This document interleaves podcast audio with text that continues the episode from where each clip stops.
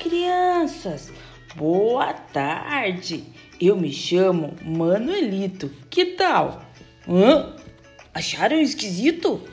Sabe o que é? Meu pai queria dar meu nome de Manual, mas minha mãe não concordou com um nome assim tão formal, pois eu ainda era pequeno, criança, mas muito sabido.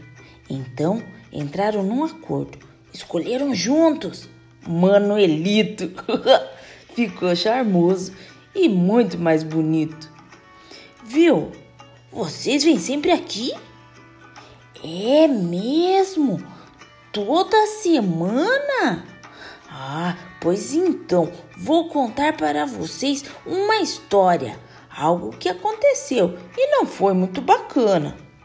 Veio aqui, neste lugar, nesta sala especial, um outro menino. Deve ser legal, pensei comigo, mas logo, logo ele provou não ser tão sabido. Ele entrou correndo, quase galopando. Parecia o meu cavalo, o trovão. Todo mundo achou estranho, pois aqui, quando entramos, é devagar e com muita educação. Muito rápido e correndo, lá do fundo ele gritava: Vem, gente, é maneiro! Ele nem viu a placa que dizia em letra grande: Silêncio! Nesta hora, para ele, começaram os problemas.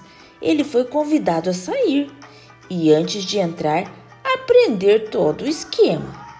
Então, amiguinho, ouça, preste muita atenção.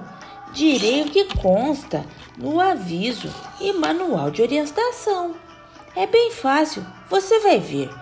Siga passo a passo e não há o que temer. Entenda que a biblioteca é muito legal. Aqui aprendemos e nos divertimos.